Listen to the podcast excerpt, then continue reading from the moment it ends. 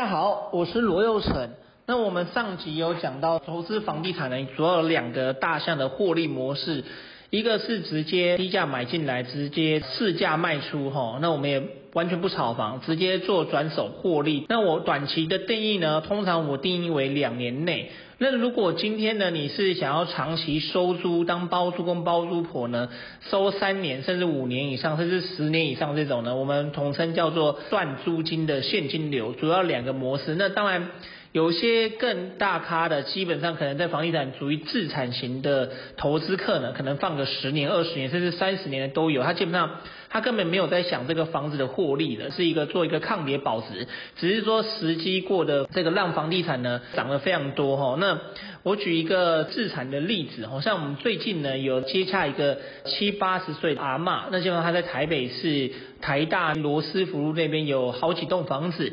他直接跟我们分享说，他是一个住在四十年的一个电梯大楼，走路到台电大楼站非常的近，楼下有非常多的银行，吃的喝的。那当初呢，他在四十多年前买的时候，也就是大概约民国七十年六十末的时候呢，大概才买一百八十五万。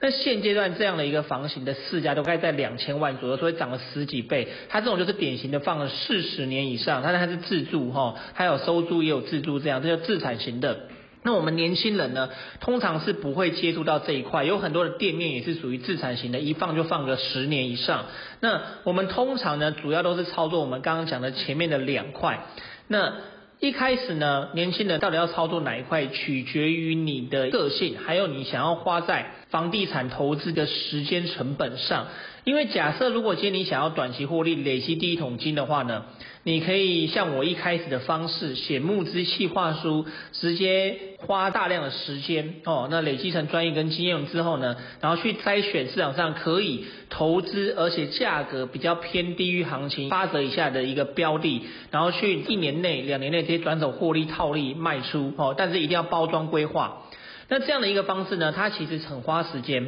而且一般的上班族，假设你有正常工作，你要把它当副业来做，而且要经营的比一般像我们正职哦专业在做这种投资买卖获利还要来得好的话，实在是不容易。因为不管是跟中介、跟中人、跟银行、跟券商、跟设计师、跟工班、跟营造商。你要培养长期的关系，一定通常都是正职哈，或者本身有一些长辈的资源，你才有可能会深耕这一块领域，然后做得越来越大。不然基本上你做副业，通常只能偏向第二种，我们俗称的叫做当包租公包租婆。基本上这个部分是赚所谓的现金流。所以题外话，假设今天你本身如果是要当正职的话呢，就要开始练习。怎么样去快速筛选标的？怎么样去跟中介去谈价格？怎么样去解决一些这个房子本身既有需要专业跟时间的一些问题？比如说有些大楼哈有电梯，但是坏掉了；比如说有些大楼它有停车位，但是它是机械升降也坏掉荒废了；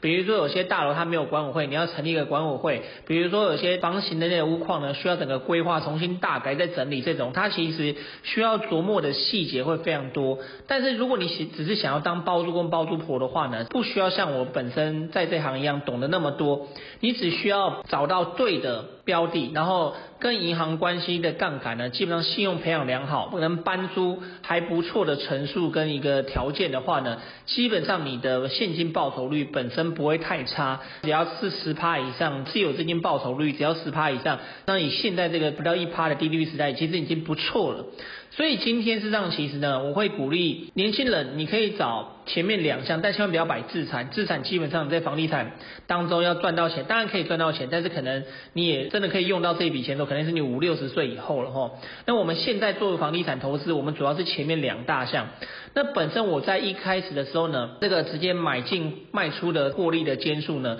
从一开始的第一年两三间，到第二年的五间，有到第三年大概约七八间到十间，第四年就直接到二十几间了哈，然后第五年一直往上做到三十间，然后一年可以操作的案例，那累积到目前有一百户，我这个比例没有断掉，但是它会因为市场的景气而有一些起伏调整，比如说市场景气好的时候，像现在一样哦，二零二二年的从大概约七月份开始到现在为止，市场的景气非常的火热，所以很多的不要讲说投资客在进场，很多的自住客都追加加价去买。景气差的时候，大家都不看好的区域，或大家都觉得很唾弃的产品，现在都直接以非常快的速度卖掉，只要价格不要太夸张的话，所以现在的市场呢，是由原本的买方市场转为卖方市场，所以现在你要进场做这样的一个。直接低买到到这个市价卖出的获利呢，因为不容易，因为基本上大家的进场的价格不断的堆叠往上，所以现在如果你当包租公包租婆的话，其实现在这个时机呢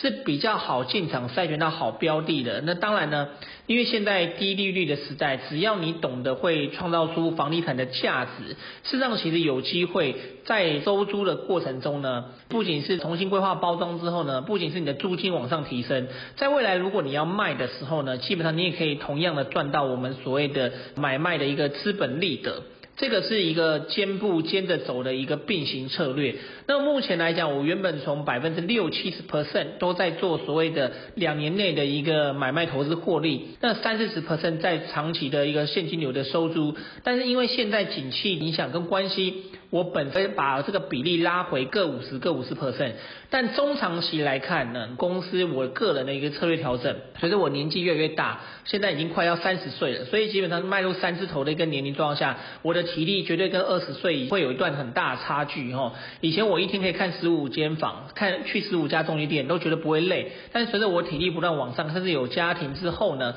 基本上我会把我的一个短期买卖获利的一个时间呢缩短，因为花很大量的时间一定。找到地域行情的房子，而且要会看。那但是呢，大部分人可能一般正值上班完之后回家都非常累，都需要休息。除非你非常有毅力，你在三十四十岁以后的阶段，你还有家庭能兼顾的状况下，你又能不断的坚持对于房地产的热忱，不断的看房，刮风下雨、大热天、冬天吼都要骑机车去看房。这个基本上需要一点的毅力跟坚持，加上你要一些专业去筛选。所以今天我会建议大家，如果你可以针对你个人做一个简单的判断，假设你个性是。不喜欢一直往外跑，那本身呢，你对房地产也没有很大的热情。看房子又要爬楼梯，看一些中古屋，看一些这个废墟，你对于这些废墟非常的敏感，怕进入到一些脏东西的话，其实你不适合做第一项，你只适合做稳定的现金流的收入。有些时候，稳定的现金流其实不会比大家想象的还要差。虽然说它一开始的感觉跟幅度没有一开始直接卖掉获利来的快跟呃爽哈，我直接讲叫爽这个字，因为我在大学第一笔获利。直接是大四快要毕业的时候呢，就直接获利四五十万，对当时的呃年纪来讲算是不错，以同龄来讲算是不错。第一笔就直接进来，人家第一年的一桶金哦，半桶金。那但是呢，因为长期来看，我到现在为止，我会觉得其实稳定的现金流才是在市场上可以稳定生存的关键。所以我慢慢的会把这个比例，随着我的年龄，随着我的这个往上的话呢，我会慢慢的放大这个比例，随着我公司规模扩大。所以今天，如果你可以选择在一开始进入房地产投资的时候，非常确定你到底要操作怎么样的策略模式的话，对于你往后房地产的学习跟投资的专业上，会有非常大的帮助跟加分。在接下来下一集，我将会用实际的例子来举例，为什么这样的比例到底会差多少？你同样的有一千万的现金，你要怎么样去运用？然后实际的获利的数字呢？要怎么样去猜这样的比例？我们下集分享，下集见喽。